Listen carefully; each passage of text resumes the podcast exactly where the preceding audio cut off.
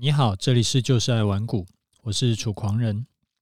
这几个月啊，盘势很难搞，你有在做交易的，应该就很有感。不管是做股票的还是做期货的，最近大多数的投资人都是赔多赚少。行情不好啊，不是一般散户赔钱而已。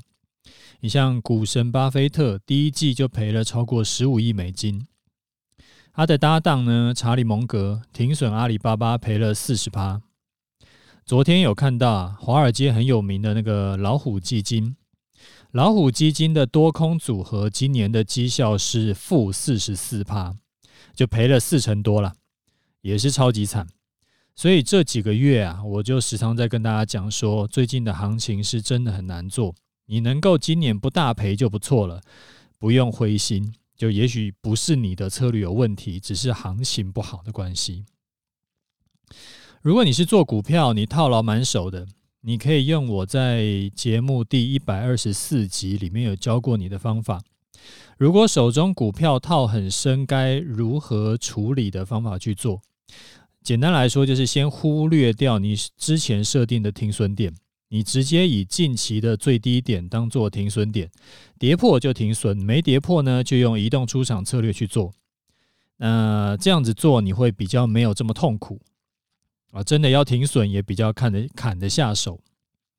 你是做期货波段的，如果你最近在呃被上下扒，然后资金有持续在减少的，我会建议啊，你要呃这个花一点时间去评估一下你的期货部位是不是占比太大。如果盘整继续下去，你是不是能够撑得住？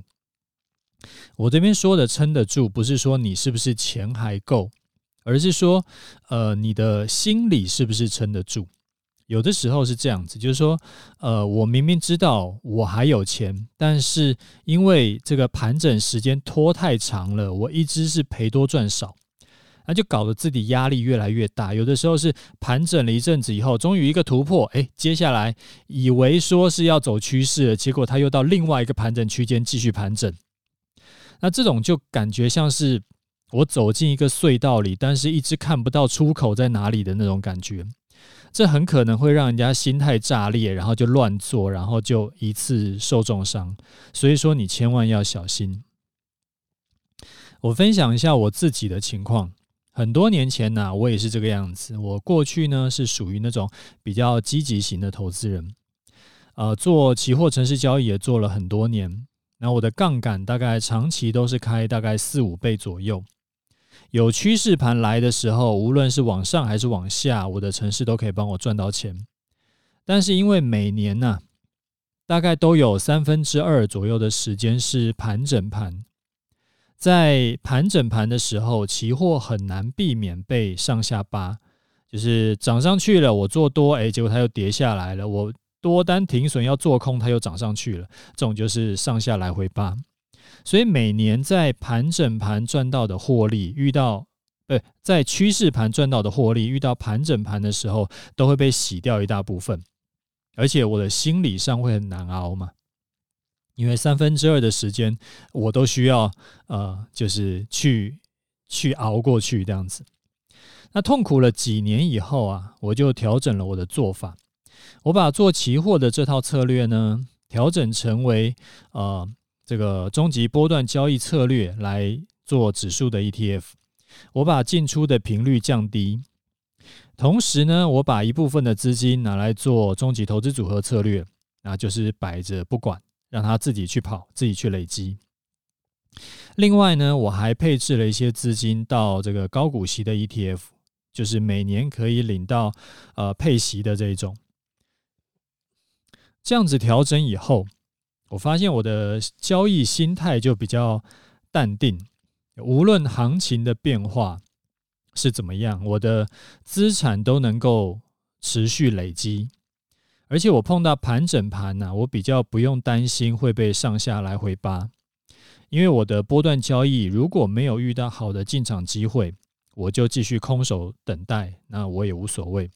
因为我的这个投资组合跟高股息配息呢，也能持续帮我赚钱，所以就等于是我手上啊，同时有好几只母鸡，其中有一只生不出来，没有差，因为还有其他很多只可以帮我补。我随时手中都有新的鸡蛋。以前我只做一种商品的时候，我的情绪波动会比较大，因为行情好跟行行情坏对我来说是一百跟零的差别，它没有中间值。行情好呢，我就很开心；然后行情不好，我就很不开心。那现在我做了多种商品，行情好，我手中的几个部位都赚钱；行情不好，我手中的部位也不会都赔钱。所以说，对我来说，我的获利情况啊，从原本的一百跟零这两个选项之那个变成说是可能五十到八十。我最烂也有五十，但是好的时候呢，我会到八十啊，再也不会碰到零的这种情况，所以我晚上就睡得很香。而且因为啊，我不会再碰到大赔这种情况，所以说我的资产累积反而会更快，而且更稳。以前呢，可能是这样子，就是说我的啊、本金，例如说一百万好了，我逮到一个趋势赚一倍，哎，累积到两百万。那后来呢，遇到行情逆风，就从两百万呢赔掉三成，变成呃一百四十万。那现在的情况是。顺风期，我从一百万赚了六成，我不是赚一倍了，我是赚六成到一百六十万。那遇到没这么顺风的时候，我从一百六十万赔个一成，我还有一百四十四万。所以一百四十四万呢，也比之前的这个一百四十万要多。我赚钱的速度不会有之前快，但是因为我赔钱的比例少很多，所以说时间一拉长啊，反而我的财富累积更快，而且。我的心情也比较放松，所以我会建议你在累积到第一桶金之后，第一件要做的事情就是不要 all in 一种商品，你要多配置几种商品，这个对你来说是只有好没有坏。那这个观念呢，我在节目里面有讲过很多次了，不知道你有没有开始做了？好，我们来看一下听众的回馈哈，呃，第一位听众他说。呃，您果然是一位有经验的投资高手，投资问题都能够回答。我个人的疑惑啊，相信也是很多人的疑惑。基本面是已知资讯，技术面是猜测、评估几率。那股市既然多数人会赔钱，所以说实际做法是不是就要跟多数人反着做，赢的几率会比较高？您的看法呢？好。呃，跟多数人反着做会赚钱，这个是理论上可以做到，但是实际上做不到的。什么意思？我举个例子哈，你要如何定义什么叫多数人？这其实是没有办法定义的。一百万人叫多数人吗？还是全台湾开户数的百分之八十叫多数人？还是百分之七十叫多数人？还是今天有进场操作的百分之八十叫多数人。那如果我是昨天进场，今天没进场，我算不算是多数人？那更进一步讲，在行情初升段的时候，融资变化呢，可以看出来散户都还是偏空在看。为什么？因为越涨融资就越减少嘛。那这个时候我们应该要进场做多，但是主升段的时候。散户跟法人都是在积极做多的，行情也是持续上涨的，所以这个时候你就要跟，如果你是跟散户对做的话，你反而会被嘎到外太空。那这个时候反而要跟这个散户要站在一起做多，所以就变成说你一下要这样，一下要那样，那根本就没有办法做嘛。这个就是理论跟实际执行上的落差。听起来好有道理，但其实你做不到。那我自己的做法是怎样？我的做法是在大多数的情况下，我根本不去管别人怎么做，我就照我自己的进出策略去做。我不用去定义什么是大多数人，我不用去看一堆数据，反正我就单纯的看技术面做。技术面成功了，这一次成功了，我就多赚一点。那这一次失败了，我就停损设严一点，我也不会一次重伤，反正就慢慢累积，自然而然就可以累积获利。好，这个是跟你分享一下。好，那如果说你还有什么其他想听的主题，或者是有什么问题，你可以私信给我，或者是留言给我，我会尽量回答你。好，最后啊，我们来看一下盘势。昨天晚上，FED 有发布了所谓的“音中带歌”的说话，嘿 我觉得那个“音中带歌”还蛮有意思的啊。结果呢，美股就喷了嘛，道琼喷了九百多点，然后 NASDAQ 喷了三趴多。那今天早上台股也顺势就跳空大涨，最高的时候涨两百多点。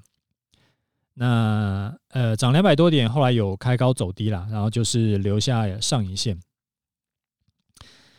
所以现在看起来啊，就是前几天呢有做了一个倒状反转的底部，但是上面也是层层的卖压，有之前整理区间的这个整理区间下缘的这个压力。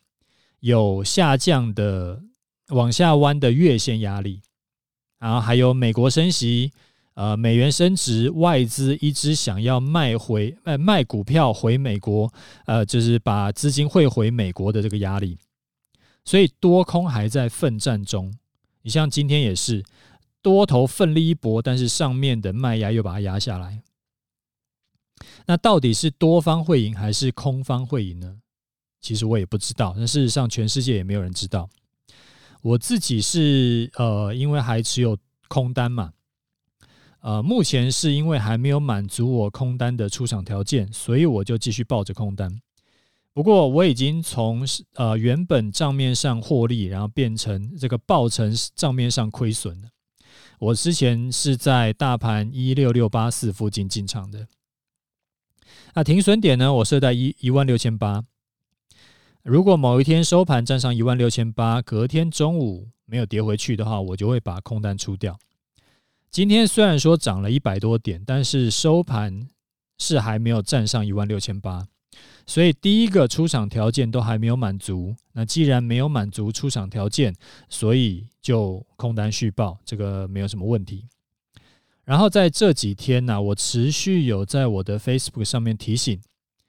不要在你很吃亏的点位去追空，就是我空在一万呃一六六八四，然后结果你一六呃这个，比如说四八四，你比我低了两百点去追空，那那个就叫做吃亏的点位，很危险。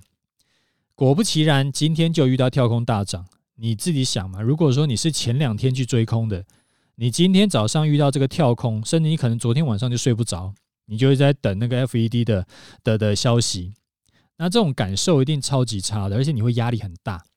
所以你要相信我说的，我是怕你受伤，才一直很啰嗦的一直提醒你要忍住，要忍住，不要每次都是等到真的受伤了以后才后悔，没有听楚狂人的建议。好，这个非常的重要。你要么就是。照我们那个波段交易课程里面的策略去去进出，要么就是你爱跟单的，你就是你的价位比我的价位要更好，那这样子的话你再进，就是说，比如说我是进在一六六八四，你是遇到一六七八四的时候，你就可以进去，因为你比我好了一百点嘛，所以我停损的时候，你你停损的会比我更少一点，这样子就还 OK。